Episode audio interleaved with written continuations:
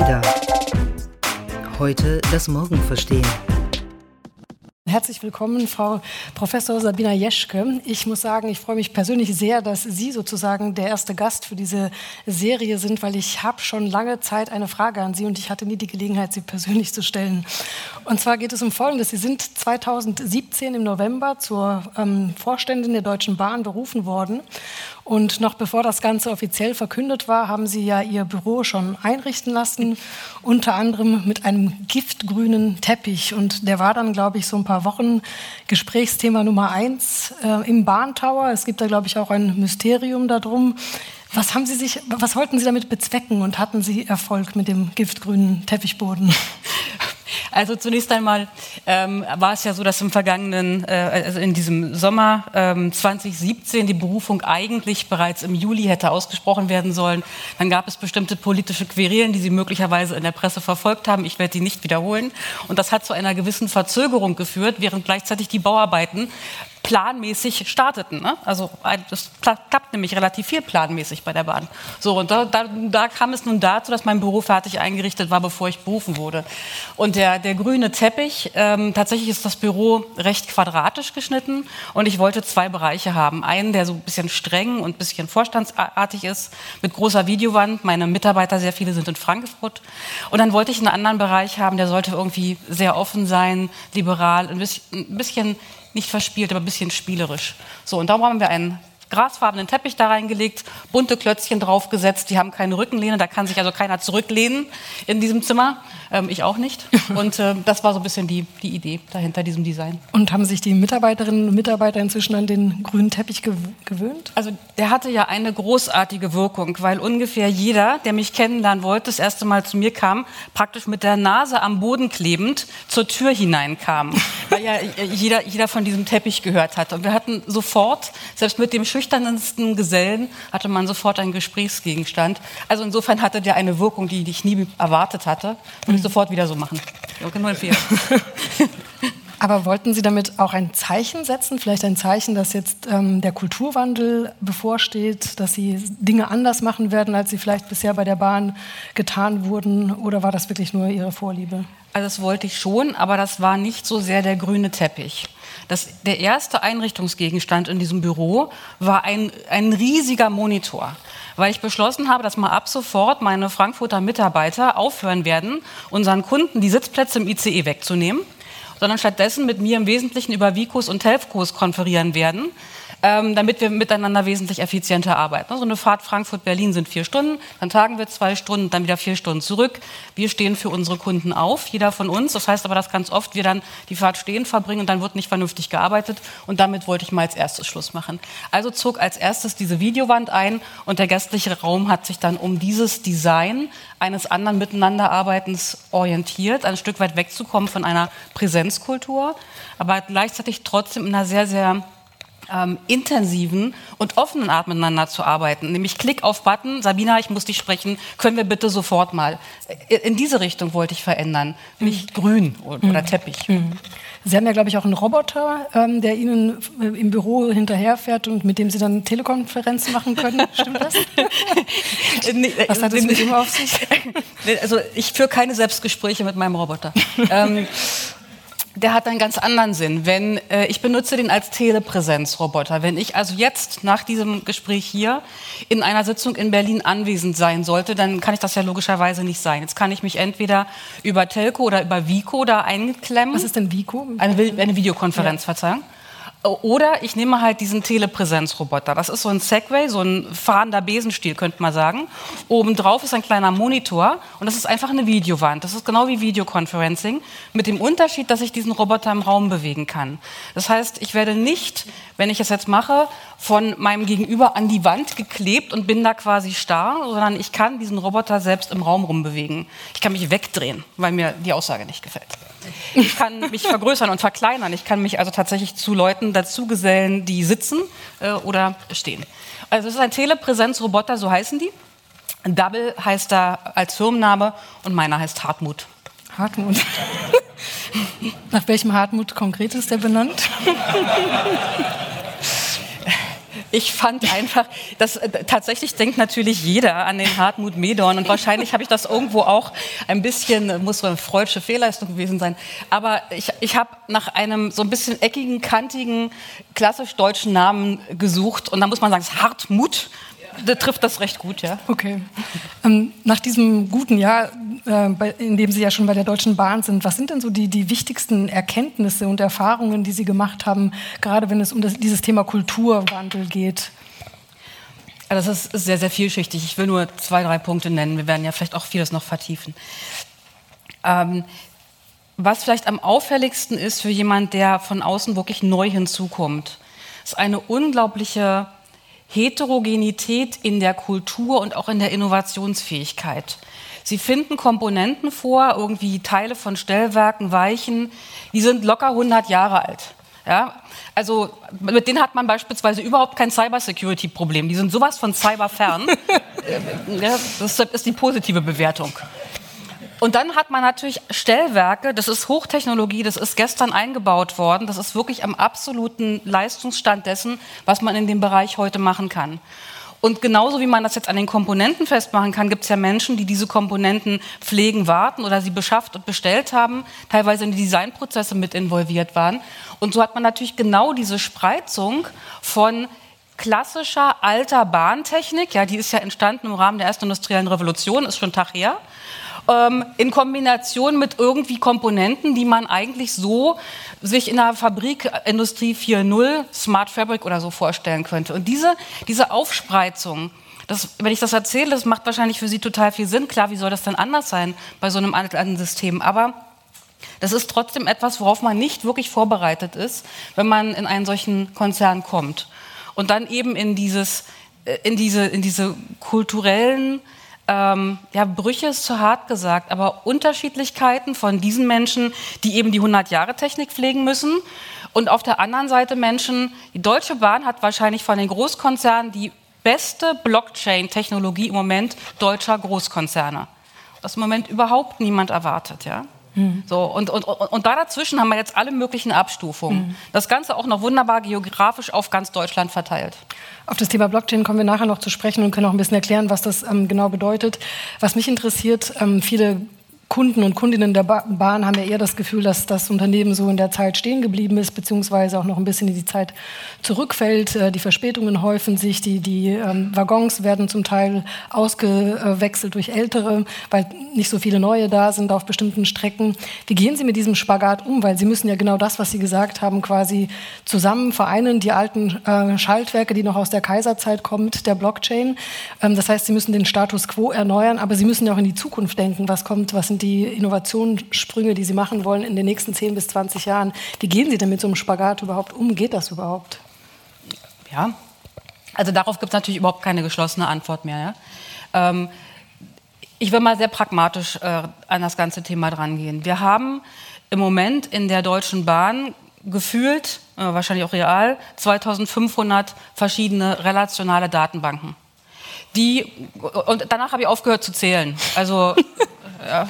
So, ähm, war, war, dann auch irgendwie egal. Die Größenordnung wird stimmen. Ähm, das heißt, wir haben eine unglaubliche Menge von Wissen über unsere einzelnen Komponenten und über unsere Prozesse und über das, was wir tun. Das können wir aber überhaupt nicht auswerten. Also wenn ein Google ja, sozusagen sitzend auf diesen Daten diese Daten integriert zusammenführen könnte, würde der mit komplett anderen, ich kann auch einen Alibaba oder einen Baidu oder sonst wen nehmen, der würde mit komplett anderen Methoden und Modellen dieses Unternehmen steuern. So, und jetzt bin ich nur auf der rein technologischen Ebene und nicht auf irgendeiner Ebene von Privacy und Ethik, sondern nur auf der Frage, wenn ich diese Daten hätte, wenn ich die Möglichkeiten hätte, diese Daten zu analysieren, wie würde ich dann das System fahren? Lass mich an einem konkreten Beispiel machen. Wenn Sie morgens zum Bahnhof kommen und der Zug ist nicht da, ist eine Möglichkeit, dass er deshalb nicht da ist, weil er nicht rechtzeitig aus der Instandhaltung rausgekommen ist. Das ist ein relativ häufiges Thema. Ja, da werden x Prüfungen und Tests gemacht und wenn auch nur eine einzige versagt, das Ersatzteil nicht da ist, dann kann der Zug halt nicht fahren. Dass der dieses Problem hat, erfahren wir typischerweise aber erst, wenn der Zug in die Instandhaltung reinfährt. Und das ist dann bei einem größeren Schaden zu spät. So, wenn ich jetzt mal das ganze Konzept umdrehe, ich habe in Zukunft in meinen Zügen, inzwischen schon in vielen Zügen, eine unglaublich ausgereifte Sensorik. Der Zug fährt in Berlin los, soll runter nach München, da soll er in die Instandhaltung. Kann der bitte schon mal in München oder auf dem Weg runter die Meldungen, die Erkenntnisse, die er über sich hat, mitteilen oder einfach die Daten seiner Sensoren so schmeißen, dass ich die entsprechend auswerten kann, sodass ich meine Teams anders staffen kann, sodass ich Ersatzteile noch beschaffen kann, die notfalls auf in 3D-Drucker werfe. Die Deutsche Bahn hat eine der größten 3D-Farmen in der ganzen Bundesrepublik, um genau sowas zu machen. Ja? So, das ist keine abschließende Antwort auf Ihre Frage, wie machen Sie das? Aber sie zeigt vielleicht mal an einem grundsätzlichen Thema. Instandhaltung heute geht so, ähm, ist wie TÜV. Man geht mit dem Zug in bestimmten Intervallen zu bestimmten Prüfungen. Nur alle paar tausend Kilometer, alle paar Stunden, alle paar Tage, sehr, sehr eng. Das heißt, es ist komplett nach Plan. Der allergrößte Teil dieser Tests führt natürlich zu keinem Ergebnis. Die Komponente ist in Ordnung. So würde doch keiner von uns mit sich selber umgehen. Ja? Wir gehen doch nicht Freitag um 10 zum Arzt, weil Freitag um 10 ist. So, jeden Freitag um 10 vor allen Dingen. So, macht, macht doch kein Mensch, sondern wir, wir, wir beobachten uns selbst. Wir haben ja eine Wahrnehmung auf uns selbst. Und aufgrund dieser Wahrnehmung gehen wir dann zum Arzt, wenn wir müssen und übrigens auch zum richtigen Arzt. Ähm, ja, also nicht mit einem Ausschlag zum Zahnarzt. So. Ähm, und diese, diese Übertragung, diese Fähigkeit der Selbstbeobachtung, die Sensorendaten zu nehmen, diese Daten zu analysieren, vorher zu wissen, was hinterher passieren wird und damit zu einer ganz anderen Belastbarkeit in der Instandhaltung zu kommen. Auch für die Mitarbeiter übrigens. Vier, vorher zu wissen, was wird eigentlich gebraucht, wie lange werde ich gebraucht. Nee, heute fahren wir mit einem Team, morgen reichen zwei nicht. In genau diese Richtung müssen wir weiterdenken. Und Sie sagen ja, dass, dass, äh, Sie mit den Methoden der analogen Welt da nicht weiterkämen. Welche sind denn speziell die Technologien, von denen Sie sagen, auf die setzen Sie jetzt? Und wenn Sie das durchexerzieren, sind Sie in fünf Jahren ein anderer Konzern, wenn das überhaupt geht, mit Technologie? Also wenn wir jetzt mal nur auf die technologischen äh, Ebene gehen, es gibt natürlich noch ein paar andere Parameter, das sind dann Finanzparameter, das sind dann politische Parameter. Aber ich gehe mal auf die, auf die technologische Ebene, das ist, ist mein Gebiet. Das erste Zentrale ist tatsächlich, dass wir ein anderes Verständnis für unser System brauchen. Ich habe es im Moment an dem Thema Zug und Instandhaltung festgemacht. Aber das kann man durch das ganze System durchexerzieren. Unsere Weichenheizung, ja, die sind inzwischen an ein Diagnosesystem angeschlossen, jedenfalls 40 Prozent in bestimmten Bereichen. Und wir wissen vorher, wir können 14 Tage vorher sehen wir in der Stromkennlinie, dass dieses Ding die Absicht hat, auszusteigen. Und wir können vorher hingehen, in irgendeiner Nacht, wo man diese Strecke nicht unbedingt braucht, und die entsprechende Komponente austauschen. Also, der erste Punkt ist tatsächlich konsequent, die Daten unseres Gesamtsystems zu erheben, zusammenzuführen in sogenannten Data Lakes das ist nämlich das, was ein Google, was ein Amazon, was ein Baidu macht. Wegzukommen von relationalen Datenbanken, hochgradig verteilt, sondern eine systematische Zusammenführung der Daten zu machen. Da, wo wir die Erkenntnisse noch nicht haben, weil Sensoren fehlen, sie bitte schön einzubauen. Also sind eben nicht bei allen Weichenheizungen, sondern bei Teilen von Weichenheizungen. So, also durch Sensorik auszustatten, die Daten integriert zusammenzuführen. Das ist Schicht 1. Damit habe ich die Informationen zusammen. Gewonnen habe ich davon aber überhaupt noch nichts, weil ich die Informationen erstmal nicht verstehe. Das heißt, die zweite Schicht auf dieser Daten, auf diesem Datenlayer drauf ist jetzt tatsächlich die Analytik.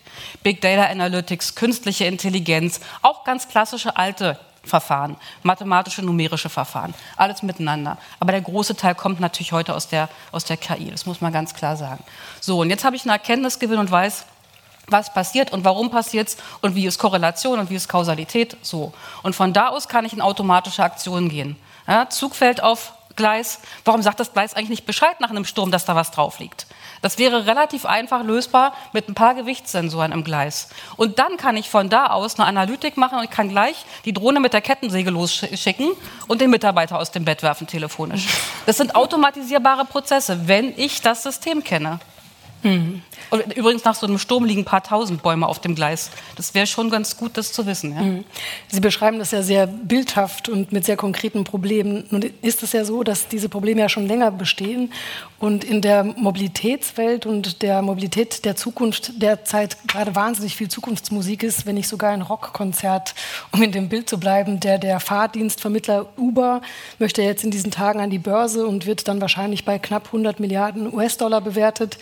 Ähm, hier hat man so ein bisschen das Gefühl, dass die Mobilitätsbranche, die wir ja in Deutschland eigentlich immer vorangetrieben haben, global, dass die erst jetzt so aus einem Dornröschenschlaf erwacht. Also ein Beispiel ist die Bahn, ein anderes sind aber auch die Automobilkonzerne, die erst ab nächsten Jahr voll in die Elektromobilität gehen wollen.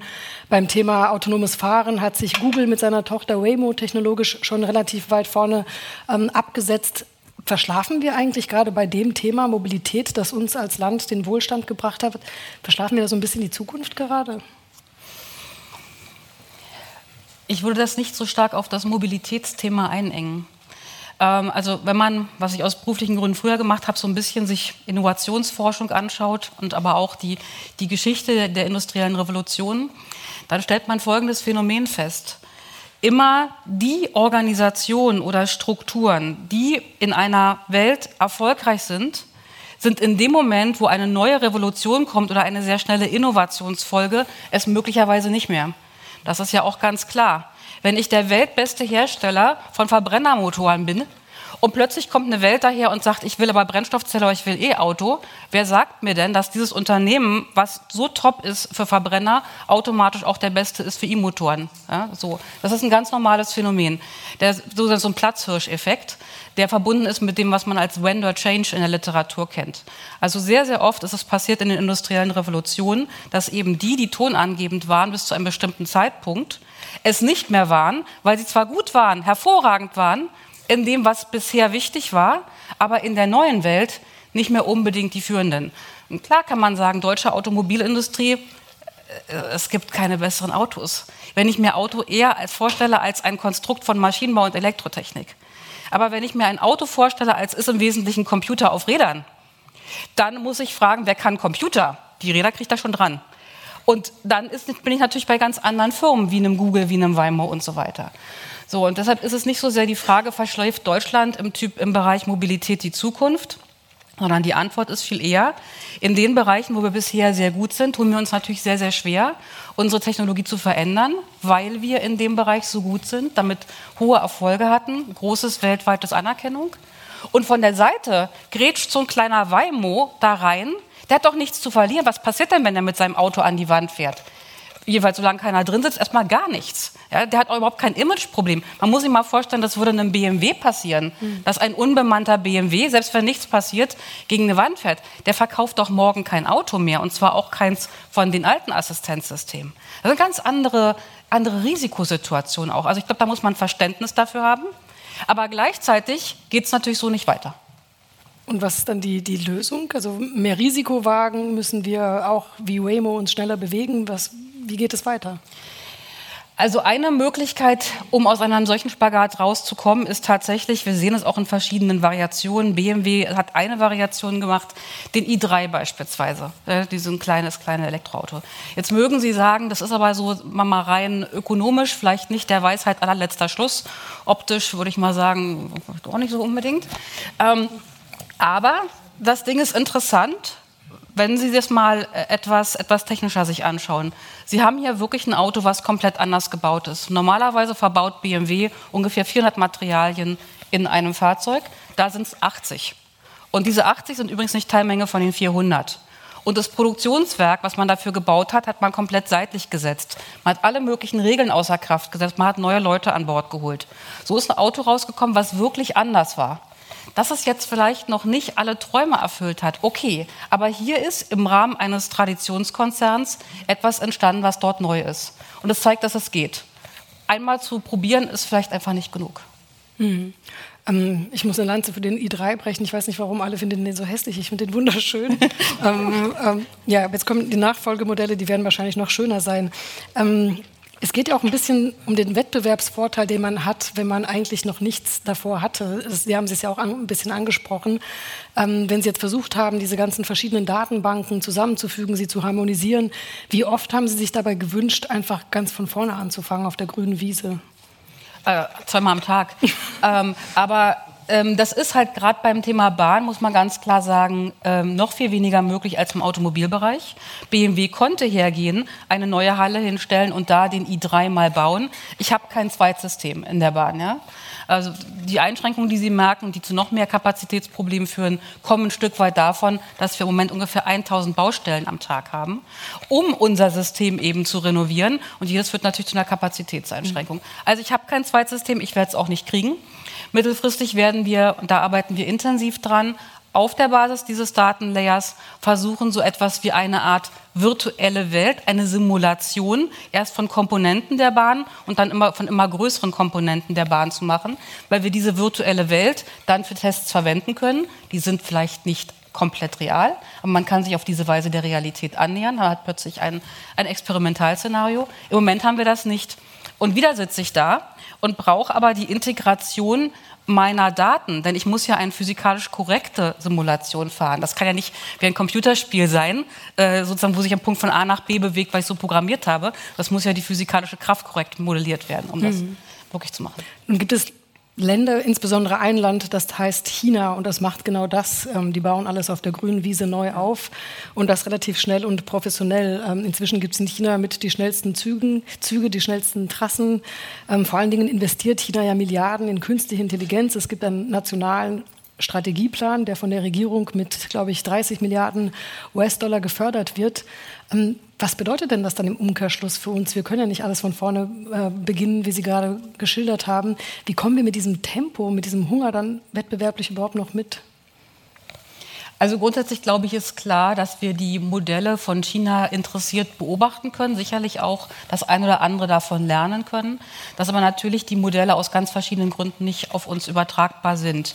Das Thema grüne Wiese ist eins, andere Themen, die da eine Rolle spielen, ist, wenn man in China der Meinung ist, ich möchte jetzt eine Trasse von 1500 Kilometern von da nach da bauen, dann werden die gebaut. Und wenn da irgendwelche Ortschaften im Weg sind oder Städte, dann ist das schade für die Bewohner. Im günstigen Fall bekommen sie eine Möglichkeit, woanders eine Wohnung zu bekommen. So, da haben wir eine ganz andere Vorstellung von Partizipation und Mitspracherecht. Auch das ganze Thema Datenschutz, Privacy Issues, ähm, auch das äh, ist, ist ganz, ganz anders. Aber gleichzeitig kann man doch das ein oder andere lernen, was einfach sowas wie die, wie die Konsequenz von Umsetzung von, von Ideen angeht. Also ich war im Oktober, November für Delegationsreise mit einem Team aus dem ganzen Konzern in China und habe also Folgendes festgestellt, was ich aus Deutschland in der Form überhaupt nicht kannte. Der chinesische Staat, Politik, hat eine Vorstellung, wie Whale in Zukunft funktionieren soll und kommuniziert die. Und zwar so unmissverständlich und so klar, dass da wirklich keine Interpretationsspielräume gibt, über die man sich erst mal drei Jahre lang streiten könnte. Schon mal gut. Klare Ansage. Ähm, die nehmen dieses, die China Rail, das wäre Deutsche Bahn bei uns, nimmt dieses Konzept und versucht das umzusetzen in all seinen Komponenten und Konzepten. Dabei kommt China Rail an Punkte, an Forschungsfragen, die sie selber nicht beantworten können. Dazu gibt es die Organisation CARS, China Academy of Rail Sciences, die man sich wie eine Art zu groß geratenes Fraunhofer-Institut vorstellen kann, die genau diese Forschungsfragen, die China Rail halt selber nicht beantworten kann, weil die eher operativ sind, die die beantwortet. Und das, was daraus fällt an Forschungsergebnissen, was nicht sofort von China Rail umgesetzt werden kann, geht zu CRRC, von diesem großen Zughersteller haben Sie gehört, um dort in einer harten Konkurrenzsituation, denn CRC ist eine Holding, die einzelnen Akteure da drin sind durchaus auch in Konkurrenz, wo die setzen diese Komponenten um in einem sehr, sehr harten Kampf. Und das Ganze geht wieder hoch in die eigentliche ursprüngliche Idee. Und das ist eine so saubere Illustra oder äh, Orchestrierung von, wo wollen wir hin, wer hat welche Aufgaben, wer tut hier was, was ist unser Zeitplan. Und da kann man sich schon das eine oder andere angucken, man muss es ja nicht exakt genauso machen. Die deutsche Politik war ja gerade in den letzten paar Jahren sehr aussageschwach, wenn es darum ging, ein Bild von einer positiven Zukunft zu zeichnen, insbesondere wenn es um Technik geht. Ähm, wie ist Ihr Eindruck da? Also sitzen da, hat, ist da inzwischen so eine Einsicht eingekehrt, dass wenn man Technologie möchte, dass man dann auch ein positives Bild daraus zeichnen muss? Ich denke zum Beispiel an Staatsministerin Dorobert, die dann einmal über Flugtaxis was schiebt und dann den größten Hass und äh, Shitstorm im Internet ertragen musste, den je wahrscheinlich eine Politikerin ertragen musste. Dabei hat jetzt der Hamburger Flughafen auch angefangen, mit Drohnen zu arbeiten. Ich glaube, die Bahn hat doch jetzt auch gerade ein Pilotprojekt in Süddeutschland. Also wie bringen wir auch die Politik dazu, Zukunft und Technologie eher positiv zu besetzen und nicht immer gleich alles so, oder auch die Bevölkerung, alles so kritisch immer zu hinterfragen? Also um das Beispiel mit der Doro Bär mal nochmal aufzugreifen, ähm, die hatte ja nicht ein Problem aus der Politik. Der Shitstorm, wenn Sie ihn so nennen, kam ja nicht im Wesentlichen von ihren Kollegen. Da gab es auch, glaube ich, den einen oder anderen äh, Dämpfer, von, das kann, kann, man sich schon vorstellen. Aber der wirkliche Sturm, der ist ja außerhalb losgebrochen. Und übrigens habe ich mit äh, Dorothee Bär das ein oder andere zu tun und auch mit ihren Kollegen. Und was wirklich bei dieser Gruppe auch rund, die Ministerien rund um sie beeindruckend ist, ich weiß nicht, was, wie die sich im Hinterzimmer behaken. Aber wenn man mit denen zusammenspricht, dann sind die eine Front. Da vertritt jeder das Flugtaxi von der Dorothee Bär. Mhm. Ja, das muss man ganz klar sagen. Und das ist auch schon ein Teil der Antwort vielleicht auf Ihre Frage. Solche Visionen müssen gemacht werden, gebracht werden und sie müssen auch gemeinsam verteidigt werden. Und da darf die Politik auch nicht so mal permanent sich so einen Spaltklotz äh, zwischen sich stellen lassen. Grundsätzlich bin ich viel im politischen ähm, Berlin unterwegs. Und ich habe eigentlich persönlich nicht das Gefühl, dass wir es mit einer technologiefeindlichen Regierung zu tun hätten, sondern viel eher mit einer, die nicht weiß, wie sie die Technikakzeptanz in der Breite der Bevölkerung erhöhen kann. Ja, aber nicht so sehr, dass wir eine, eine Ablehnung der, der äh, Politik von mhm. Technologie hätten. Die wäre ja auch wahnsinnig, mal ehrlich. Also Deutschland ist ein Technologiestandort. Wie soll es denn gehen? Mhm. Nun will ja die Bundesregierung eine Agentur für Sprunginnovation ähm, gründen und vorantreiben. Kann man denn tatsächlich per Agentur sozusagen Innovation einem Land verordnen?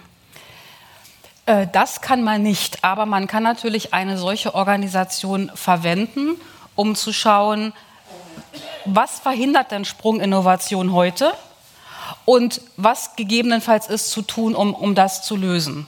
Also um es mal äh, konkret zu machen.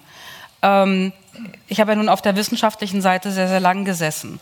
Wenn Sie heute eine tolle wissenschaftliche Idee haben. Sie wollen Blockchain einsetzen für die ähm, was, für irgendeine Optimierung von irgendeinem Prozess, der Ihnen wichtig ist. Irgendwas im Gesundheitsministerium, sagen wir ja. Ähm, Im gesundheitlichen Bereich. Von der Idee, die Sie haben, von einer neuen Technologie bis über das BMBF, über diese ganzen Calls und Ausschreibungen, über diese ganzen Bewertungsrunden, der erste Wissenschaftler Geld kriegt, sind zwei Jahre um. Hm. Da ist jedes anständige wissenschaftliche Thema aber längst um die Ecke. So, ähm, das zweite Problem, was Sie haben in dieser Konstruktion, ist, dass die Gutachterkommission, ich habe in etlichen gesessen und ich kann es, glaube ich, wirklich beurteilen. Sie kriegen in der Bewertung eine Art Regression zur Mitte. Ähm, Sie haben 100 Anträge und 10 konnten Sie nur fördern. 30 aber ungefähr, also ein Drittel ist meistens so der, die Größenordnung, würden Sie eigentlich ganz gerne fördern. Die hätten es eigentlich verdient. So, und wie kommen Sie jetzt von den 30 runter auf einen Stapel von 10? Würfel werfen wäre eine Alternative, macht man nicht. Welche zehn werden überleben? Und es sind eben nicht die zehn, die am disruptivsten sind, die am risikobehaftesten sind. Es sind genau die zehn, worauf man sich einigen kann. Und das sind natürlich typischerweise aber nicht die, die gerade hier Rock Science sind. So, und jetzt zurück zu der Frage der Agentur. Das ist ein Beispiel, da gibt es andere auch. Ähm, wir behindern uns selber bei der Umsetzung von Sprunginnovationen. Und eine Aufgabe kann durchaus sein, solche und andere ähm, Probleme zu identifizieren und auch konkret mit Vorschlägen oder Lösungen zu kommen, um da zu einer Abhilfe zu kommen. Mhm. Also andere Zusammensetzung von Gutachtergremien beispielsweise. Mhm. Sprung, Sprunginnovationen behindern, das können große Konzerne auch ganz gut, wenn wir ehrlich sind. Mhm. Ähm, was machen Sie denn bei der Bahn persönlich, dass eben Innovationen einen Fra Freiraum bekommen und auch nicht ähm, zu früh gekillt werden, bloß weil sie vielleicht äh, etwas risikobehaftet klingen? Mhm. Das ist mit Sicherheit eine Frage von Führungskultur. Wenn Mitarbeiter äh, mit einer Idee kommen, ähm, typischerweise auch mit einer Idee scheitern, weil so ist das, wenn man experimentiert, neun von zehn Mal ist man eben erstmal nicht erfolgreich.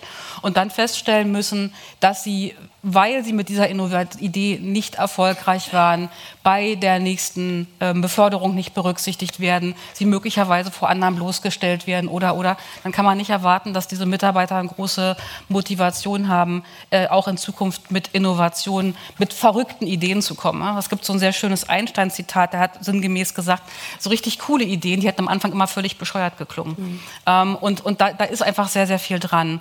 Also es geht schon immer wieder um die Frage, äh, wie erlaube ich meinen, meinen Mitarbeitern und mir selber im Übrigen auch Freiraum. Wenn ich mir selber keinen Freiraum für verrückte Ideen lasse oder auch nicht selber mal öffentlich scheitere, okay, habe ich gestern gesagt, habe ich gut gefunden, war eine blöde Idee, machen wir jetzt anders. Wenn ich das nicht tue, dann werde ich auch keine Fehlerkultur in meiner Organisation haben. Und das ist, glaube ich, ähm, einer der wichtigsten Punkte. Mhm. Und, und, wie machen Sie das organisatorisch? Gibt es eine Innovationsabteilung, die Sie möglichst fern von, vom Großkonzern halten, wo die Leute experimentieren können? Oder sagen Sie, nee, das müssen wir von vornherein alles zusammendenken? Im kleinen Stil machen wir das so, aber mehrheitlich machen wir das eigentlich nicht so. Also die Bahn hat 330.000 Mitarbeiter, davon 220.000 auf deutschem Boden. Der Rest ist Schenker und international. Und was ich eigentlich nicht möchte, ist, dass wir irgendwo in Berlin oder in Frankfurt so eine Truppe von 500 oder 1000 im liebevollen Sinne Spinnern haben, die mit den verrücktesten Ideen um die Ecke kommen und alle anderen können dafür sorgen, dass diese verflixte Weichenheizung endlich mal tut, was sie soll. Ähm, das ist eine, eine, Zweispaltung, die man, die man kulturell nicht zulassen sollte, sondern man muss eigentlich dafür sorgen, dass jeder die Innovationen dort machen kann, wo er Experte ist. Hm, verstehe. Ähm, Sie haben ja auch neuerdings einen Venture-Fonds, also einen Risikokapitalfonds ähm, aufgelegt, der heißt DB Ventures und der hat beispielsweise in ein Satelliten-Startup investiert. Die können, glaube ich, in Echtzeit Daten messen und dann zurücksenden ans Internet of Things, an den Maschinen angeschlossen sind. Ähm, die FAZ hat sich darüber ein wenig lustig gemacht und hat auch geschrieben, äh, wann bleibt die Bahn auf der Erde sozusagen funktionsfähig. Ähm, wozu brauchen Sie denn tatsächlich so eine Technologie, wenn Sie die eigene Bahnstrecke im Prinzip ja auch noch nicht komplett digitalisiert haben. Ähm, das hat Sicherheitsgründe tatsächlich. Also wenn ich irgendwann dazu kommen möchte, nicht nur von einem Zug zu wissen, dass der gerade irgendwie da und da ein Problem hat, sondern auch sowas wie autonomes Fahren machen möchte, dann brauche ich ja für eine Vollbremsung hochgradig echtzeitfähige Systeme. So, jetzt kann ich, was habe ich für Möglichkeiten? Ich brauche eine Signalübertragung. Ich kann entweder übers Kabel gehen in der Schiene, ich kann entweder über 5G gehen, diese Datenvolumina und Geschwindigkeiten werden wir brauchen, haben aber auch noch nicht komplett. Oder ich kann mir noch eine dritte Lösung einfallen lassen. Ähm, wenn wir in einem so sicherheitskritischen Bereich sind, wie beispielsweise eine automatische Vollbremsung, dann werde ich immer vorziehen, mindestens zwei Systeme zu haben, um das eine redundant zum anderen verwenden zu können. Und das war ein zentraler Grund, warum wir gesagt haben, wir steigen in dieses Satellitenprogramm mit ein. Und dann haben wir gegeben, haben wir drei Möglichkeiten. Also unser eigenes Broadband liegt ja schon in der Hälfte der Trassen. 5G kommt hoffentlich in den nächsten Jahren. Diese Satellitentechnik ist die dritte. Wenn einer von den dreien ausfällt, habe ich noch zwei und habe immer noch ein redundantes System. So, und äh, das war tatsächlich die, der mhm. Hintergrund. Ähm, Sie haben das Wort schon ähm, ein paar Mal in den Mund genommen. Blockchain verspricht ja auch äh, große technologische Sprünge.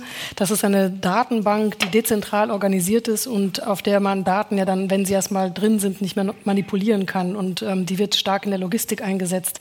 Ähm, warum ist das? Sie sagten, die Deutsche Bahn ist, äh, hat die besten Mitarbeiter in, äh, für diese Technologie ähm, in Deutschland. Was versprechen Sie sich davon? Also wie, wie muss man sich das konkret auch als Kunde und Kundin vorstellen? Was habe ich davon, dass die Bahn in die Blockchain investiert? Ähm, ich glaube, auf der Kundenseite werden Sie es nur insofern erleben, als dass Sie eine hoffentlich in Zukunft qualitativ hochwertige und stabilere Bahn erleben. Aber Sie werden nicht sagen, ah, das ist wegen Blockchain. Ja? Wir haben angefangen, Blockchain zunächst einmal testweise zu verwenden zur internen Leistungsverrechnung.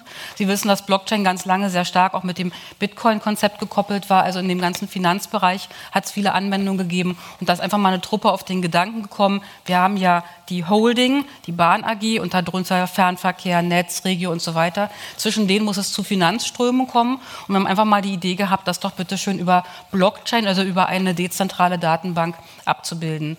Ähm, die nächste große interessante Idee ist natürlich zu sagen, ich verwende Blockchain und zwar nicht nur als Deutsche Bahn, sondern in Kooperation mit Firmen wie Siemens zum Beispiel, um sowas ähnliches wie eine Art sich automatisch erstellenden CV eines Zugs zu äh, erreichen. Also ich kann tatsächlich Blockchain so einsetzen, dass einfach alles, was mit meinem Zug passiert, gibt mir einen Block in meiner Chain, um es mal sehr, sehr einfach zu übersetzen.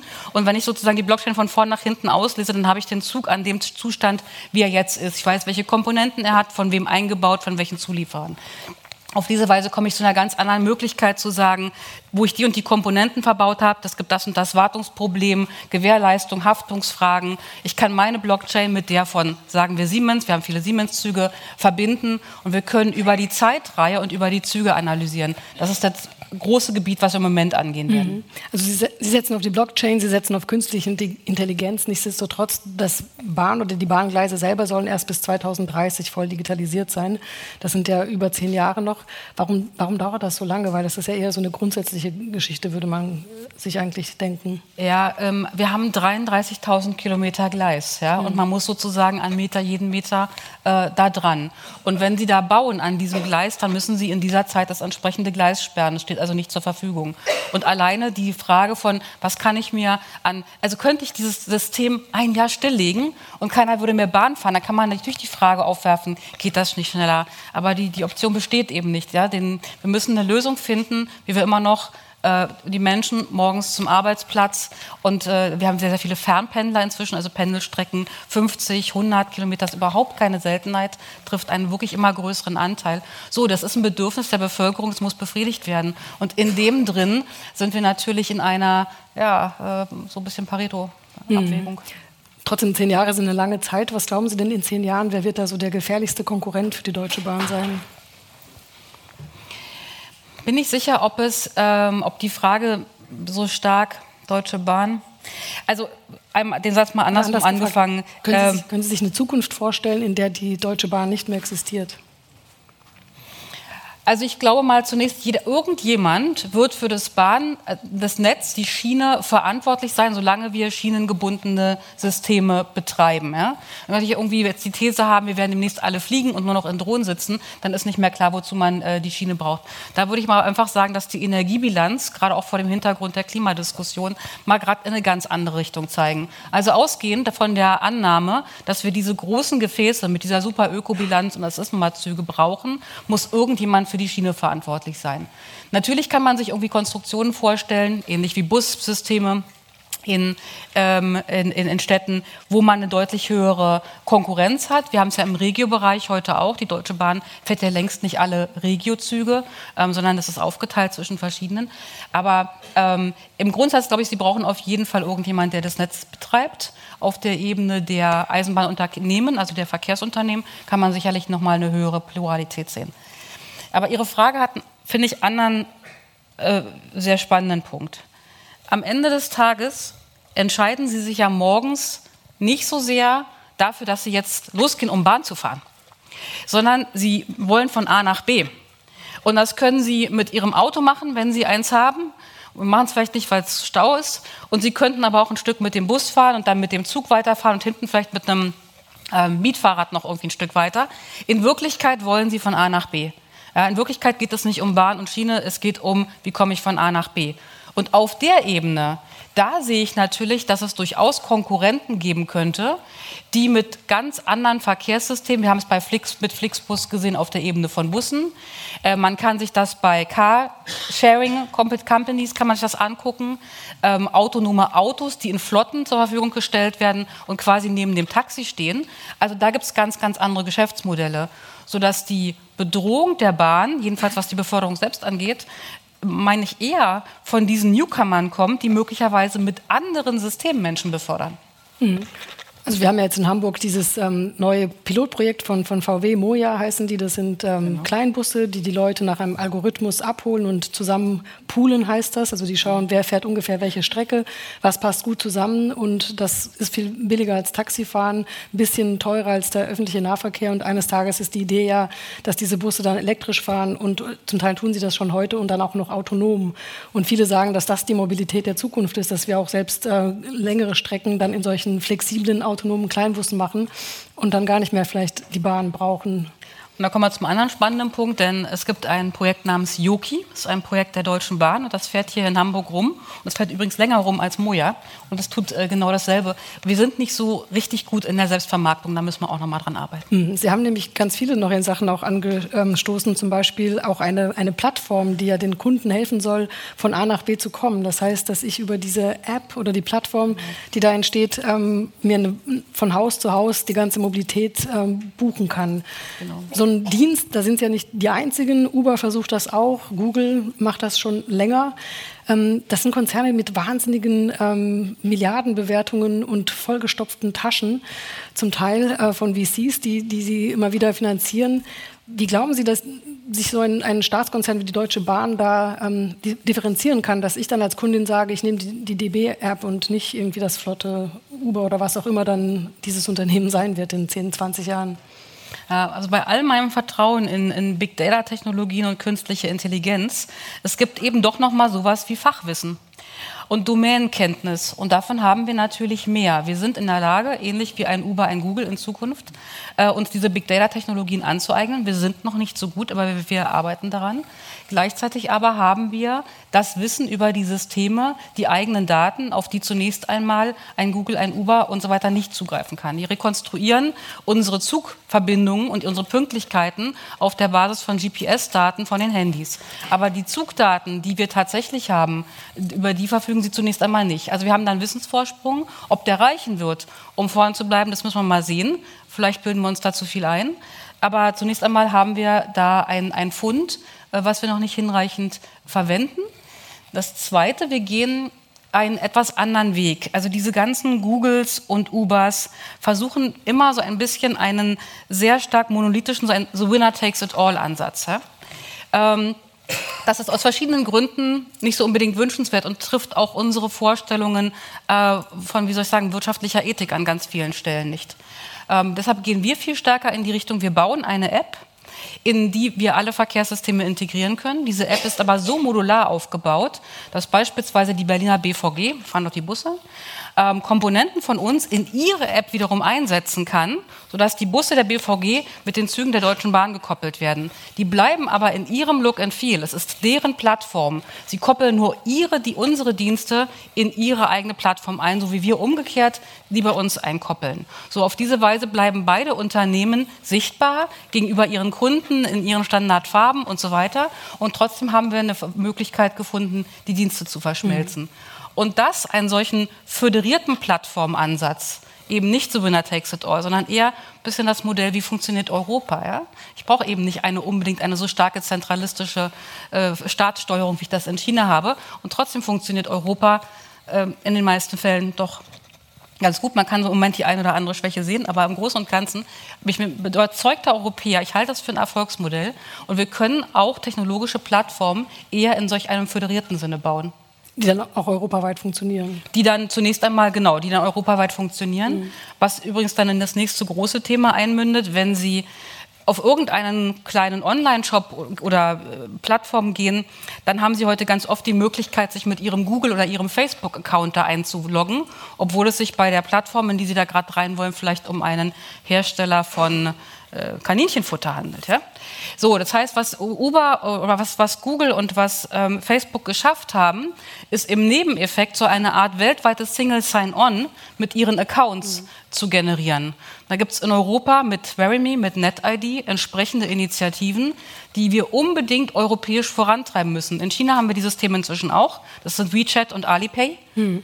Ähm, in Europa fehlen die, beziehungsweise sie werden aufgebaut, aber zu langsam. Das sind europäische Aufgaben, die meiner Ansicht nach dringend von der EU-Kommission gepusht werden müssen. Sonst werden wir auch an der Stelle das Nachsehen haben. Wenn alle sich mit ihrem Facebook-Account irgendwo einloggen, gibt es keinen Grund mehr, einen zusätzlichen anzulegen. Hm. Nun hieß es vorhin in der Ansprache, dass wir eigentlich ähm, zu viel Zukunftsangst propagieren und eigentlich doch zu den innovativsten Ländern der Welt gehören. Ähm, Schaffen es aber tatsächlich, diese Innovationen, die auch wissenschaftlich ähm, vorangetrieben werden an Zentren wie dem DFKI, das ist ja das größte Forschungszentrum zum Thema künstliche Intelligenz weltweit, schaffen es tatsächlich inzwischen so gut, das zu monetarisieren und in Geschäftsmodelle umzusetzen, wie es offensichtlich nach dieser Studie äh, sein soll? Wie ist Ihre persönliche Erfahrung damit? Also das DFKI zusammen auch mit dem daneben sitzenden Max-Planck-Institut äh, ist eine hervorragende Forschungseinrichtung. Da, gibt, äh, das muss man mal, mal klipp und klar sagen. Und das ist ja von Kollegen wie Walster und so über Jahrzehnte äh, wirklich hervorragend vorangetrieben worden, als übrigens in China noch niemand von dem Wort Artificial Intelligence gesprochen hat. Ähm, Trotzdem haben wir äh, so ein bisschen so einen Scale-Effekt an der Stelle. Denn man muss ja einfach mal erkennen, wenn Sie sich jetzt fragen, von welchen KI-Algorithmen, was, was kenne ich, was nehme ich in der Presse wahr, dann kommen Sie auf sowas wie AlphaGo, ja, dieses System, was beispielsweise das Go-Spiel gewonnen hat, oder Sie kommen auf autonomes Fahren, oder Sie kommen auf sonst was. Und wenn Sie sich dann fragen, was hat das DFKI jetzt da für eine Rolle, dann ist die Antwort leider, hm, naja, nicht so eine furchtbar große. Also hervorragende wissenschaftliche Leistungen, Ähm, aber um es dann wirklich wir mal hoch zu skalieren, in die Breite bis in die Anwendung zu bringen, da sind andere einfach besser. Und übrigens nicht nur USA und China, sondern wenn wir mal nach Estland gucken, wenn wir nach Israel gucken, wenn wir nach Schweden gucken, dann, ja, und das sind im Verhältnis zu uns Winznationen. Ähm, und trotzdem kann ich mehr hochwertige KI-Produkte aufzählen in diesen kleinen Nationen als bei uns. Mhm. Also Sie haben jetzt ähm, ein paar Länder angesprochen. Besonders faszinierend ist tatsächlich Skandinavien. Dort ist die Angst vor Zukunftstechnologie eigentlich so gut wie nicht vorhanden. Länder wie, wie Dänemark, ähm, da begrüßen selbst die Betriebsräte künstliche Intelligenz, weil sie davon ausgehen, dass das den Menschen die Arbeit ja erleichtern wird. Sie sind ja selbst auch, wenn ich gelesen habe, eine sozialisierte Schwedin mit deutschem Pass, so nennen Sie sich selbst. Ähm, wie schaffen das denn die skandinavischen Länder und was können wir uns in Deutschland oder in Europa allgemein davon abschauen, wenn wir eben die, eigentlich die Grundlagen haben, um hier erfolgreicher zu sein? Ja, also ich bin tatsächlich in, in Schweden geboren und bin erst mit sechs Jahren überhaupt nach Deutschland gekommen ähm, und bin äh, Kind des Kernkraftwerkbaus ähm, kann man sagen, weil in den, in den 70er, 80er Jahren ja Schweden sich an jede Landesecke ein Kernkraftwerk gestellt hat. Es hatte aber gar nicht die Ingenieure, um die zu bauen. Und mein Vater hat eben zu, zu dieser Gruppe gehört. Also das ist, das ist der Hintergrund.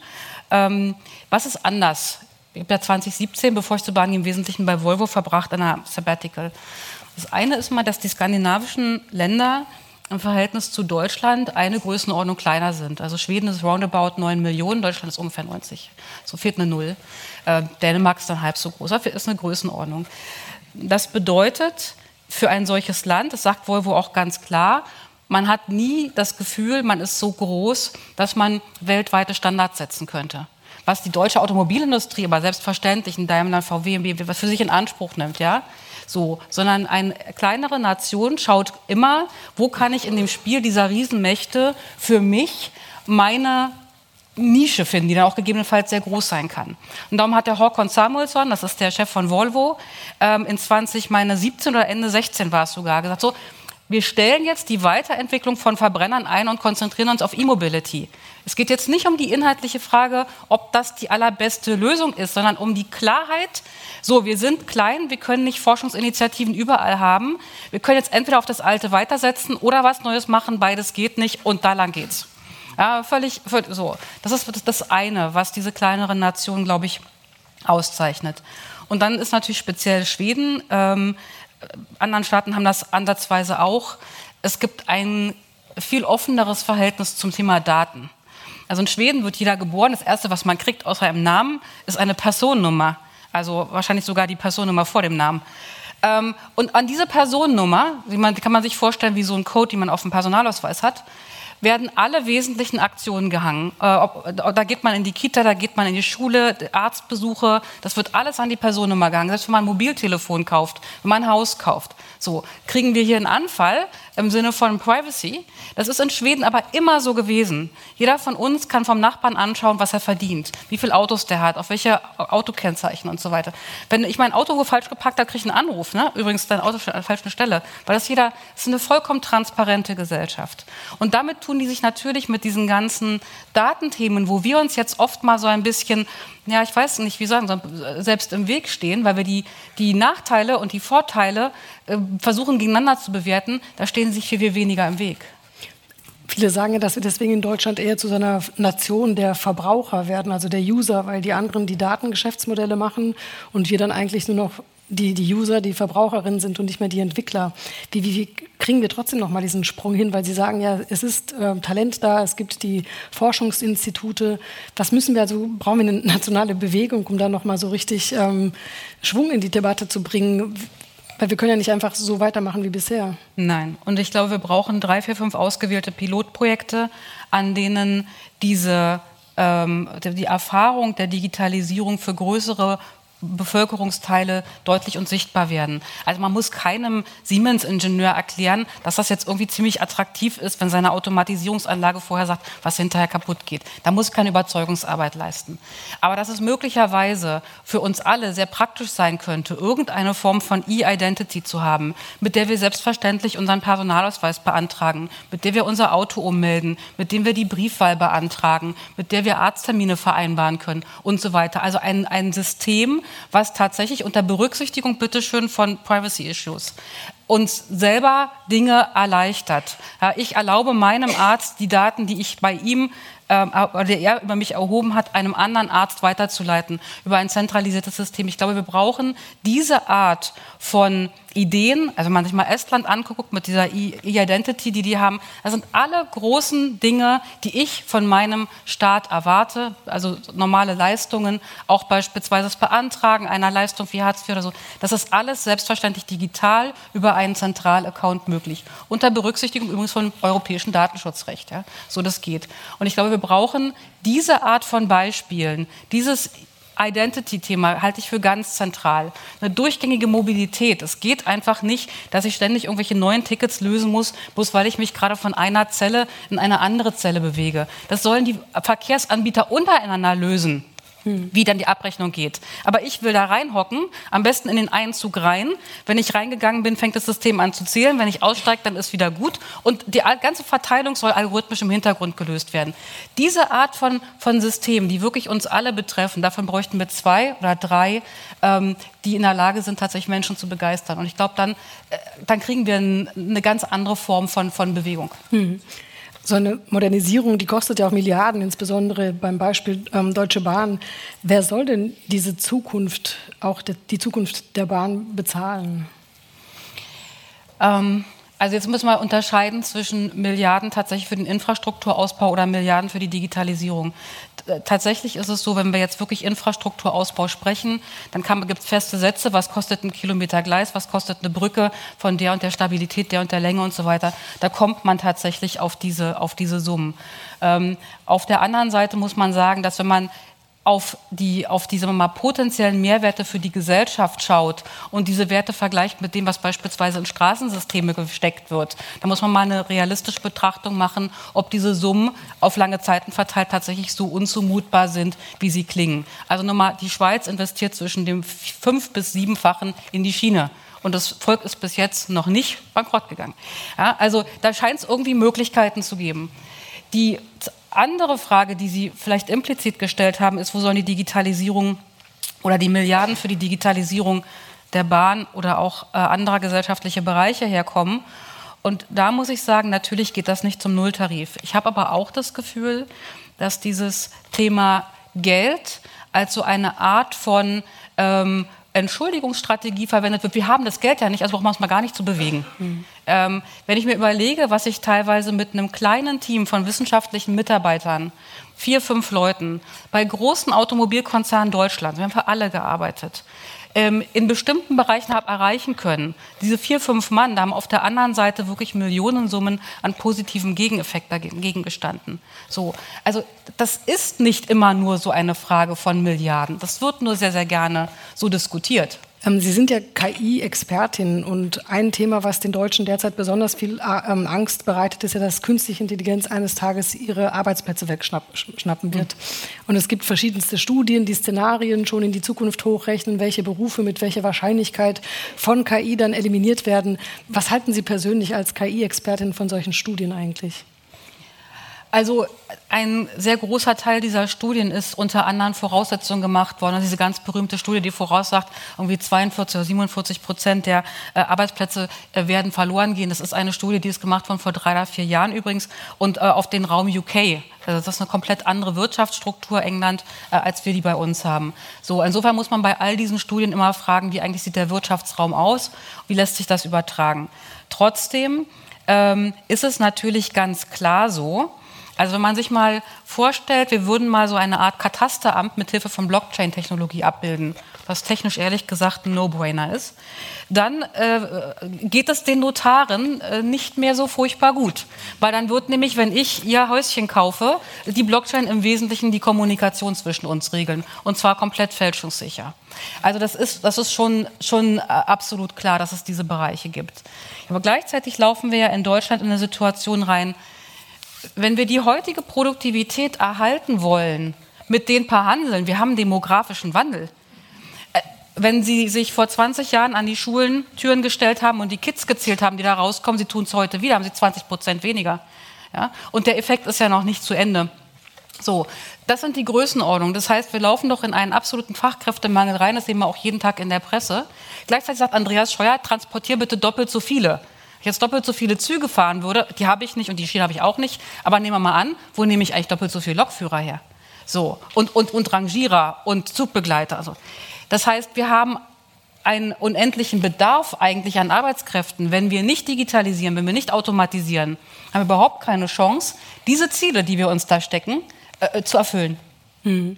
Also unterm Strich, sagen wir mal, in 20 Jahren, was können Sie Kundinnen und Kunden der Bahn, die auch hier im Publikum sitzen, versprechen? Wie wird dann so eine Bahnreise für mich aussehen?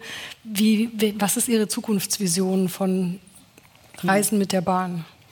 Also erstmal vom, kommen wir von innen nach außen vielleicht. Ähm, ich gehe davon aus, dass wir in Zukunft Bahn viel stärker als ein ähm, auch einen Komfortraum ausrichten werden. Sie sitzen in der Bahn, Sie möchten Ihr Auto nicht selber steuern, Sie möchten diese Zeit vernünftig für sich nutzen. Das bedeutet, Sie möchten lesen, dabei möchten Sie nicht gestört werden, Sie möchten vielleicht telefonieren, da möchten Sie nicht äh, überhört werden, zugehört werden. Sie möchten vielleicht mit ein paar Freunden am Feierabend äh, ein Bierchen trinken und die Fußballübertragung sehen. Sie haben Kinder dabei, die haben wieder irgendwelche anderen Vorstellungen. Also viel stärker Züge zu einer Art von Raum machen, in der man das vernünftig tun kann und nicht mal gerade so, was man eigentlich tun möchte möchte. Das ist der eine große Trend, den ich sehe. Ja, da spielt natürlich auch das ganze 5G-Thema wieder eine Riesenrolle, weil in einem vollbesetzten ICE sitzen mal locker 1000 Leute. Und wenn jetzt jeder seinen Lieblingsfilm sieht, dann kann man uns mal überlegen, was da an Bandbreiten zustande kommt. Ja. Ja, ähm, so, gut. Vielleicht macht ja auch noch irgendjemand was anderes außer Lieblingsfilmszene. Ähm, das ist, ist das eine. Das zweite eher vom äh, Planungskonzept kommt. Ich gehe davon aus, dass wir sowas wie einen Deutschlandtakt haben werden, dass es sowas wie große Streckenverbindungen geben wird, von denen man ganz genau weiß, okay, also Berlin-München immer zu jeder vollen Stunde, irgendwie immer drei Minuten nach der vollen Stunde fährt ein Zug. Und das übrigens passiert zwischen morgens um sieben und abends um äh, 20 22 Uhr. Das ist die Idee vom Deutschlandtakt. Das wird nicht für alle Strecken einstündig sein, für manche ist es zweistündig, andere Strecken halbstündig. Aber ein System, wo Sie nicht jedes Mal in der App anfangen zu suchen, sondern wo Sie einfach wissen, so und so ist dieser prinzipielle Takt geregelt, der wird funktionieren. Den diskutiert man übrigens auch europäisch. Drittens glaube ich, dass es eine starke Komponente gibt, die eher so auf ähm, On-Demand gibt. Sie sagen, ich bin übrigens da und ich bin bei A, ich bin bei B. Äh, losfahren will ich frühestens dann und dann und ankommen muss ich übrigens spätestens da und da. Und Systeme suchen ihnen die unter diesen Umständen optimalen Verbindungen raus. Und die gehen gar nicht unbedingt auf das Produkt Bahn, stellen fest, unter diesen Umständen, sowieso länger keinen Sport mehr gemacht, 15 Kilometer Radeln ist eine perfekte Lösung. Ja, so. Also ein ne ganz anderes Crossover von verschiedenen Modellen, gegeben das Wetter ist so wie jetzt gerade. Ja? Ähm, so ein ganz anderes Crossover von ähm, Modalitäten, wie komme ich eigentlich von A nach B. Mhm. Ich bin mir sicher, dass ähm, das Publikum sehr viele Fragen genau an dieser Schnittstelle ähm, an Sie hat. Äh, ich habe zum Abschluss noch eine Frage. Wenn Sie das alles geschafft haben hm. in der Zukunft, hat dann der grüne Teppich ausgedient oder bleiben Sie dabei? Also äh, ich habe so ein bisschen die Befürchtung, dass es sein könnte, dass man den früher ersetzen muss, als ich fertig bin mit diesen Aufgaben. Okay. vielen, vielen Dank.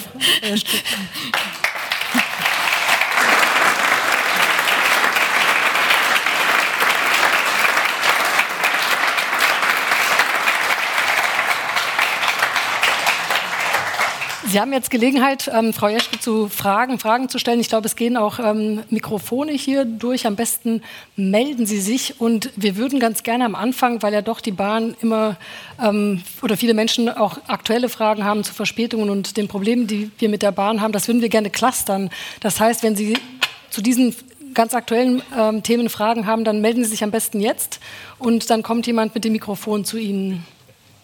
Da hinten sehe ich gerade schon jemanden. Äh, genau, Sie haben ja jetzt des Öfteren äh, über das autonome Fahren gesprochen. Ähm, dabei steige ich heute Morgen in eine S11, wo der gesamte erste Waggon gesperrt ist, weil alle Türen nicht funktionieren.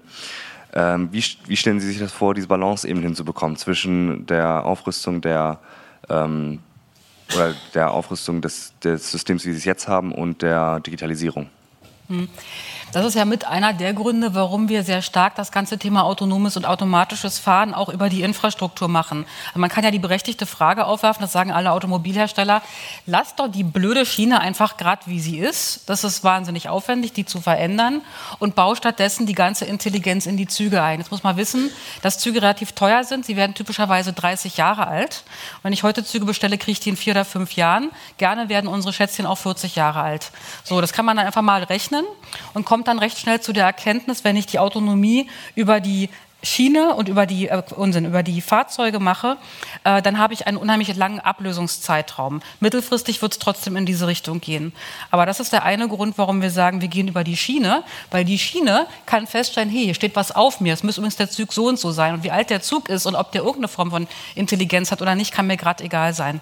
Also das ist die Idee, durch dieses Konstrukt von Intelligenz in die Schiene, Intelligenz in die Fahrzeuge, auch die Altsysteme in diesem autonomen Szenario mitzunehmen. Hier sehe ich ein paar Fragen. Ja, wir haben ja zuerst über, sehr viel über Technik geredet und dann auch noch über Geld. Äh, als der Verkehrsminister sagte, demnächst sollen doppelt so viele Menschen befördert werden mit der Bahn, hat ihm dann auch jemand gesagt, äh, wie viel Geld man da braucht, wie viel Geld er da im Haushalt beim Finanzminister locker werden, locker machen muss. Äh, zweite Frage noch zum autonomen Fahren. Äh, wenn ich von Hamburg nach äh, Frankfurt äh, will, dann könnte, fahre ich heutzutage mit der Bahn. Und es gibt ja Leute, die sagen, also in Zukunft fällt die Bahn weg, dann machen wir das mit dem Auto. Da frage ich mich, um sowas mit sehr vielen Autos, wenn, wenn also ich bin auch sehr viel mit der Bahn gefahren und wenn man dann morgens von Hamburg nach Frankfurt fuhr und dann stiegen da hunderte von Leuten aus, die alle in Hamburg eingestiegen sind und in Frankfurt wieder ausgestiegen sind. Wenn die jetzt alle mit dem äh, autonomen Auto da nach Frankfurt fahren sollen, äh, da muss man, äh, meine ich, sehr viel an den Autobahnen machen, die weiter ausbauen. Und da frage ich mich, was ist denn sinnvoller? Baue ich die Bahn aus oder baue ich die Straßen aus? Also ich bin für Punkt 1. Danke. Also ich persönlich denke, es wird immer eine Mischform geben. Wir gehen fest davon aus, übrigens auch weltweit, auch da ist China eine ganz interessante Orientierung. Warum baut denn ein Land, das jetzt alle Möglichkeiten hätte, auf der grünen Wiese neu zu planen, sein Schienensystem so aus? Und was übrigens auch hervorragend akzeptiert wird.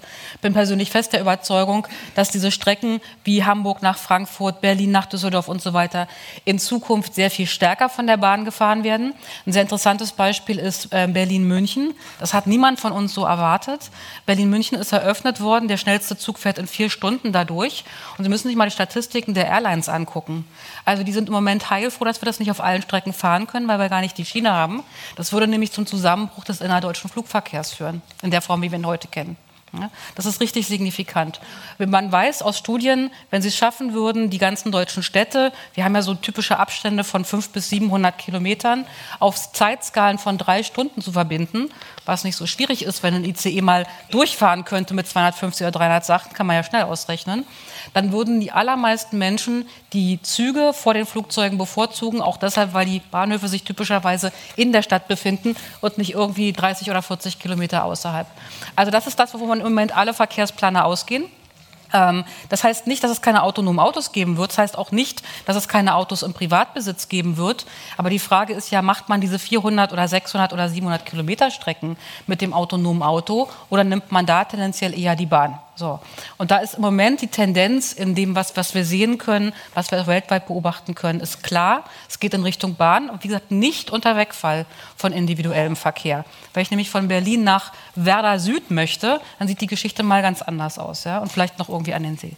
Die erste Frage, die Sie gestellt haben, ist, ob Herr Scheuer ähm, sozusagen die entsprechenden Finanzen, dem insgesamt die, die, das Volumen dazu äh, mitgeteilt worden ist. Ich kann äh, Ihnen sagen, dass das äh, passiert ist. Die zweite Frage ist ja jetzt, äh, wie ist das in den nächsten Jahren zu bewältigen? Und da sind wir noch nicht durch die Antworten durch. Im Moment laufen die Luftverhandlungen. Das sind die äh, Verkehrsverhandlungen für die nächsten Jahre. Da hinten war eine Frage. Ja, ich, wenn ich Venture-Kapital hätte, dann würde ich ein anderes System, das zweite, das Ihnen fehlt, gründen. Mhm. Ich würde kleine Autos übers App, über eine App nach Hause rufen lassen. Anschließend fährt das Auto zu einer Autobahneinfahrt. Dort kommt ein hochkomfortabler Bus an. Der saugt meine Koffer, einheitliches System, ein. Ich fahre mit dem Bus dorthin, wo ich gebucht habe. Dort steht ein Auto parat, saugt die Koffer raus. Ich setze mich in das Auto, fahre die letzten 30 Kilometer und habe es sehr bequem. Auf jeden Fall würde ich in dieses System in ein paar Jahren bestimmt gerne verkaufen. Hm. Also erstmal spannend, aber ich, äh, erlauben Sie mir eine Nachfrage. Was unterscheidet Ihren Bus von unserem Zug, außer dass ich in den Bus halt nur 60 oder 100 Leute reinkriege und in unseren Zug bis zu 1000? Das prinzipielle Modell wäre dasselbe. Autobahnsystem, das fast überall hin reicht, darüber hinaus gute Landstraßen. Also die Infrastruktur ist dort vorhanden und ich muss da keine zusätzliche Intelligenz verlegen. Ja, aber dem würde ich, da würde ich jetzt wirklich mal gegenhalten. Wir haben die Infrastruktur eben nicht. Also die ganze Diskussion, auch der Verlagerung von Cargo, von Trucks auf die Schiene, kommt ja im Wesentlichen, weil die Autobahnen permanent vollgestaut sind. Also wir haben, und übrigens sind die Anforderungen im Logistikbereich steigend. Also wir stehen alle ständig im Stau, unsere Pakete auch. Und das ist ganz klar nochmal steigend in der Zukunft. Also wir können uns jetzt darüber unterhalten, ob wir lieber noch ein paar Autobahnen mehr bauen oder ein paar Schienenstränge. Aber Verkehrskapazität im Sinn von Volumen muss her. Die echte, wirkliche Alternative, da verlege ich gar nichts, ist tatsächlich die, und dann bin wir bei Dorothee Bär, oben lang. Ja, in der Luft muss nämlich nichts verlegen. Da haben wir ein paar andere Probleme, Gravitationskraft, Energieeffekte und so weiter. Aber da hätte ich wirklich kein, kein Infrastrukturthema. Aber in eins von beiden oder beides miteinander werden wir so und so investieren müssen. Die Straßen sind zu. Hm. Da hinten haben wir eine Frage hier noch und hier vorne sehe ich noch jemanden. Schönen guten Abend, Müller mein Name. Ähm, ich habe mal folgende Frage. Es gibt ja nun auf der Schiene Regionalzüge, Nahverkehrszüge, Fernzüge, Güterzüge. Mhm. Ähm, wie viel Auslastung kann man denn durch Digitalisierung sozusagen noch auf die Schiene bringen? Das ist eine sehr spannende Frage. Die hängt mathematisch gesehen von der Topologie des Netzes ab. Ähm, also wenn Sie ähm, im Moment das deutsche System, was hochgradig vermascht ist, ja, das sieht ja aus, wenn man das mal von oben anguckt, ganz, ganz wild durcheinander, sehr, sehr viel Vermaschungen, ähm, dann rechnen wir im Moment damit, dass wir gesamtsystemweit ungefähr 20 Prozent zusätzliche Kapazität auf die Schiene kriegen können, mindestens. Das ist eine Mindestannahme, das ist eine konservative Annahme. Wenn Sie dieselbe Rechnung machen für beispielsweise das TGV-System in Frankreich, kriegen Sie eine ganz andere Zahl, 50 plus, was im Wesentlichen damit zu tun hat, dass das TGV-System so ein sternförmiges System ab Paris ist. Und dann kann man sich, kann man mal rechnen und ein bisschen simulieren, kommt man da drauf. Äh, Shinkansen in Japan, das ist ja im Wesentlichen ein Strich in der Landschaft mit so zwei, drei Abzweigen. Ähm, da kommen sie auf abenteuerliche Kapazitäten. Da wird es dann witzigerweise so, dass die Schiene überhaupt nicht mehr ihr Problem ist, sondern der Bahnhof. Also Sie können wahnsinnig viele Züge auf diese Schiene draufsetzen, weil Sie kriegen die nicht ein- und ausgeladen, weil Menschen sich nur mit einer durchschnittlichen Geschwindigkeit in einen Zug rein und raus bewegen können. Es gibt da so ein biologisches Limit.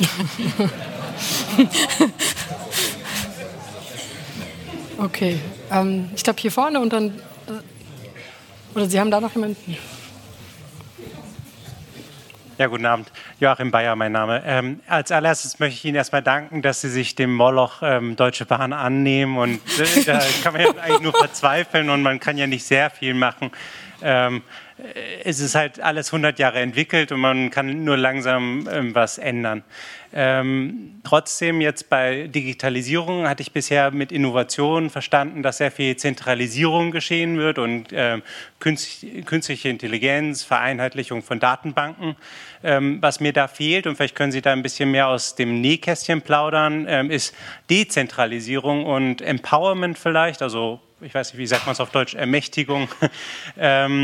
ähm, weil ich immer wieder merke, dass wenn ich im Zug sitze und irgendwas passiert, dass keiner von irgendwas eine Ahnung hat. Es kommt irgendeine Standarddurchsage auf Englisch und Deutsch.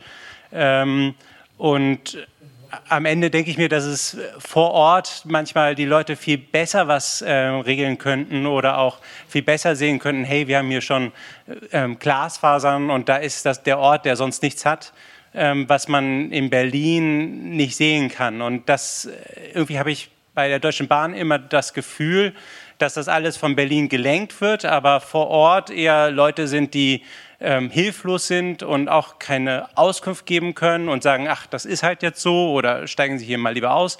Ähm, und ähm, mir nicht helfen können. Und auch wenn ich eine Beschwerde habe, dass eher meine Beschwerde irgendwo verläuft und ich weiß, ähm, ich habe keine Chance gegen, diesen, gegen dieses Moloch und keiner kann mir helfen und keiner ist eigentlich auch verantwortlich. Und ich hoffe, dass ich da mehr tun kann durch äh, Digitalisierung und äh, dadurch, dass jeder mehr weiß, was jetzt äh, geschieht und dass man die Daten verfügbar hat. Hm.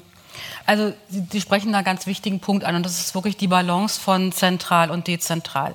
Tatsächlich ist die Bahn auch durch die Eisenbahnreform in den 90er Jahren von einer sehr zentralistischen Struktur zu einer dezentralen Struktur geworden.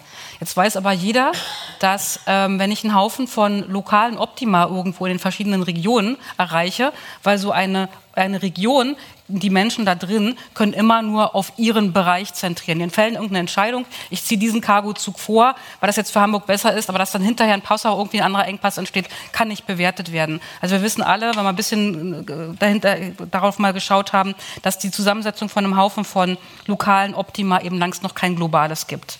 Das ist der Bahn ein bisschen verloren gegangen durch diese Holding mit diesen vielen Tochter-AGs, sodass wir im Moment eher wirklich ein bisschen dabei sind, zu rezentralisieren und die Prozesse wieder zusammen zusammenzufügen. Dass diesen Effekt, den Sie beobachten, dass die Leute nicht aussagefähig sind, das sind unsere 250 oder 2500 Datenbanken. Die gucken nämlich auf drei Apps und die eine App sagt Zug fährt, Zug fährt nicht, Zug fährt aber 20 Minuten verspätet. Und wenn ich noch eine App hätte, würde ich wahrscheinlich sagen, Zug fährt mit umgekehrter Wagenreihung. Ja. äh, so, weil nämlich diese Systeme alle von unterschiedlichen Datenquellen gespeist werden. Das heißt, auch da, damit der, damit der Mensch überhaupt mal zu einer Aussage in der Lage ist, die er selbst auch belasten kann, ist doch klar. Unter diesen Umständen würde ich doch als Zugführer auch sagen, mal ganz ehrlich, ich habe keine Ahnung. So, also, äh, ne, damit wir da überhaupt zu einer belastbaren Aussage kommen, müssen wir diese Zentralisierung vornehmen. Aber gleichzeitig, und dann sind wir ja bei dem Thema, was wir vorhin hatten, haben Sie natürlich recht, dass die Menschen in der Fläche typischerweise ihre Systeme sehr, sehr gut kennen und dass diese Kom Kompetenzen und Kenntnisse auch unbedingt eine Möglichkeit finden müssen, in das System einzufließen. Also die Balance ist uns bewusst, die ist nicht trivial. So, hier war schon lange Zeit eine Frage. Guten Abend, ich heiße Knut Fries. Ich fuhr vor ein paar Tagen an einem Werktag im Auto von Hamburg nach Frankfurt, nach München. Ich sagte meinen Bekannten, ich bin in sieben Stunden da und fuhr dann an einem Mittwoch los. Und als die sieben Stunden um waren, war ich kurz vor Nürnberg. Ich fuhr dann äh, weiter, kam in eine zehn Kilometer lange Baustelle und infolgedessen in München in den, Berufs-, in den abendlichen Berufsverkehr. Das heißt, ich war insgesamt neun Stunden unterwegs. Jetzt, worauf ich raus will, keiner von meinen Bekannten regte sich darüber weiter auf, sondern sagte, ja, so ist das Leben, so ist die Autobahn, äh, damit muss man leben. Während, während das, wenn das der Bahn passiert, dann kommen wieder 20 Statistiken und 20 Leute zählen und 30 Leute beklagen sich. Wieso? Und dieses äh, System läuft seit Jahrzehnten. Wieso kriegen Sie dieses Image nicht äh, irgendwie weg? Es ist unmöglich, unmöglich, von Hamburg nach München auf die Minute genau zu fahren. Mhm. Also erstmal danke. sehr, sehr, sehr, sehr ähm, beruhigend. Ähm, und ähm, es ist natürlich, es ist natürlich genau wie Sie sagen. Wenn Sie mit dem Auto fahren, haben Sie überhaupt keine Garantie und, und kein Mensch regt, regt sich auf. Ähm, trotzdem, jetzt mal sozusagen mir, mir selbst ins Knie geschossen, aber trotzdem, wenn Sie dasselbe Experiment mit den Schweizern machen oder wenn Sie es mit äh, Japan machen, dann stellen Sie eben fest, dass Sie doch eine sehr hohe Wahrscheinlichkeit haben, mit dem Zug eine höhere Pünktlichkeit zu haben, als Sie es aktuell mit der Deutschen Bahn haben. Das muss man einfach mal fairerweise so konstatieren. Das heißt, alle Menschen, die diese Systeme mal kennengelernt haben oder nur über ihre Freunde und Bekannte, sind mit Systemen vertraut, wo Bahn eine hohe Pünktlichkeit zugesprochen wird und die auch wirklich funktioniert. Und der Vorwurf an die Deutsche Bahn ist verflixte Hacke, warum könnt ihr das nicht? Ja, so. Ähm, und ein bisschen über. Sie sagten selber, dass die Schweizer, äh, die Schweizer Bundesbahn fährt auf einem Territorium, das ist ein Bruchteil von Deutschland. Sie sagten zweitens, dass äh, der Shinkansen, so wie das Ding heißt in Japan, äh, hintereinander von oben nach unten fährt, die Inseln entlang. Das lässt sich doch nicht vergleichen. Ich bin Ihnen extrem dankbar, aber äh, im, äh, die, die, meisten Menschen vergleichen es. Ja? So, dass sie das nicht tun, ist, ist, ist äh, habe ich Glück. Aber die meisten Menschen vergleichen es und sie erwarten von der Bahn eine hohe Zuverlässigkeit. Ich bin nicht der Meinung, dass wir das über Nacht lösen können, aber ich glaube schon, dass es unsere Aufgabe als Deutsche Bahn ist, dieses Bedürfnis zur Kenntnis zu nehmen. Menschen wollen Pünktlichkeit, wollen Zuverlässigkeit, müssen bin heute Morgen auch nach Hamburg gekommen, um Aufsichtsratssitzung zu erreichen. Da kann ich nicht einfach sagen, sorry, ich komme etwa zwei Stunden später, weil der Zug Verspätung hat. Wir müssen schon versuchen, unseren Kunden diesen Service zu bieten. Dass das nicht einfach wird, ist klar. Dass der Vergleich mit, Ham mit äh, der Schweiz problematisch ist, weil dafür mehr Geld investiert wird. Die Größe ist es meiner Ansicht nach nicht, ist auch klar. Japan übrigens, Shinkansen, hat ein ganz eigenes Streckennetz. Ja, und das ist fast überall gegated. Bei uns eine Wildschweinrotte vorm ICE steht, dann mal Vollbremse und dann geht da erst mal eine halbe Stunde lang nichts mehr. So, es sind wirklich unvergleichbare Systeme, aber trotzdem würde ich gerne als Vorstand dazu beitragen, dass Sie als Kunde eine höhere Zuverlässigkeit unserer Systeme haben. So, und dazu bin ich da angetreten. Das ist, äh, wird nicht einfach. Ich habe Frau Jeschke sehr mit vielen Fragen gerechnet, mit so einer wohlwollenden nicht. Nee, ähm, genau. Wir haben jetzt noch Zeit ungefähr für zwei Fragen. Ähm, ich sehe da noch eine und da hinten.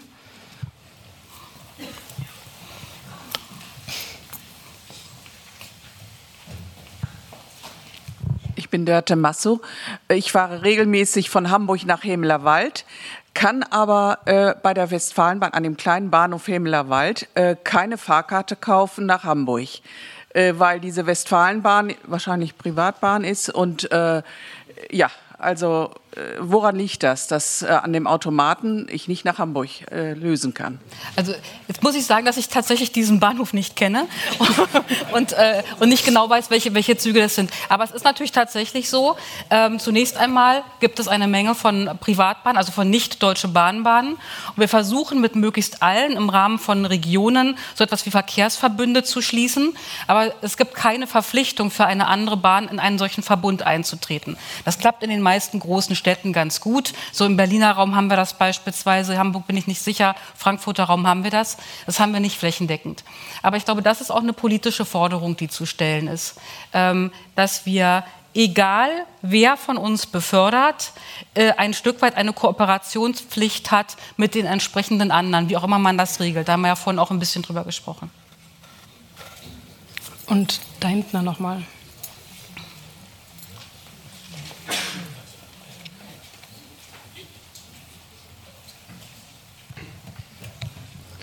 Alors Ja, erstmal vielen Dank für den Vortrag. Ich habe noch mal eine Frage und zwar fand ich das ganz interessant, diese drei Layer, die Sie vorhin äh, skizziert hatten. Also einmal unten die Datenbasis, dann die künstliche Intelligenz und obendrauf die Optimierung. Ähm, ich glaube, diese unterste Layer, die Datentransparenz oder Datenbasis, das ist ja etwas, was ganz, ganz viele Unternehmen umtreibt. Mich würde interessieren, wie gehen Sie das bei der Deutschen Bahn auch als, als sehr dezentrales Unternehmen an und wie schaffen Sie es da dann, die Single Source of Truth zu finden? Also wenn der eine sagt, es kommt pünktlich, der andere sagt, es kommt nicht pünktlich, wie findet man raus, wer jetzt recht hat? Hm. Ähm, also wir benutzen dazu historische Datenanalytiken. Ähm, denn es ist ja so, dass wir in der Regel zwar zu irgendeinem Zeitpunkt gibt es diese komische divergente Aussage zu kommt, kommt nicht, ist falsch rumgereiht. Zu einem späteren Zeitpunkt aber kann ich ja registrieren, dass der Zug übrigens richtig rumgereiht mit zehn Minuten Verspätung im Hamburger Bahnhof eingelaufen ist. Das heißt, ich kann ja rückwärts rausfinden, wer vorher Unsinn gemeldet hat. Auf diese Weise kann ich meine Datenbanken bereinigen. Und das ist auch genau das, was wir machen. Also diese Prozesse heißen Clearing und Cleansing. Wenn man jetzt anfängt, diese ganzen Datenbanken in sowas wie Data Lakes zu überführen, kann man sich das ja nicht so vorstellen, als würde man die Daten einfach packen und da reinschmeißen, sondern bei diesem Reinschmeißprozess müssen die semantisch annotiert werden und da muss beispielsweise sowas wie eine Art äh, Plausibilitätscheck gemacht werden und der wird in der Regel wiederum selber durch KI-Methoden gemacht werden, also nicht gemacht werden, sondern wird durch KI-Methoden gemacht, so muss es heißen. Ja. Ähm, das geht an ganz vielen Stellen, ist das nicht so kompliziert, wie man sich das vorstellt. Weil diese verschiedenen Datenbanken, die widersprechen sich so brutal, dass der Zug an drei Stellen gleichzeitig sein musste, was er objektiv nicht kann. Ja, da weiß ich ganz genau, dass da irgendwo Unsinn in den Daten ist. Und dann kann ich überlegen, wie kann ich eine von diesen drei Datenquellen validieren. Also das geht, dann braucht man Datenspezialisten, dann braucht man richtige Big Data-Leute. Ähm, da bauen wir Teams auf, haben es übrigens bereits.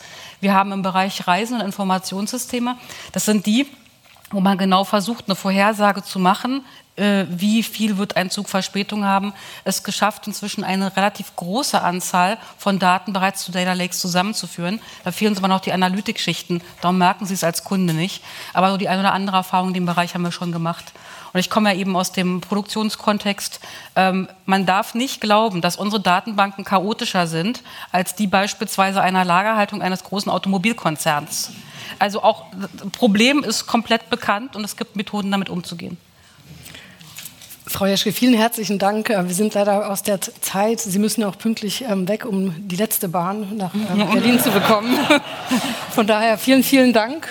Und vielen Dank auch an Sie, an das Publikum, auch für die vielen anregenden Fragen zum Schluss. Und ich glaube, jetzt ist ja noch ein bisschen Zeit, um gemütlich hier zusammenzustehen, noch ein Glas Wein zu trinken. Und kommen Sie zum nächsten Mal, seien Sie wieder dabei. Vielen Dank.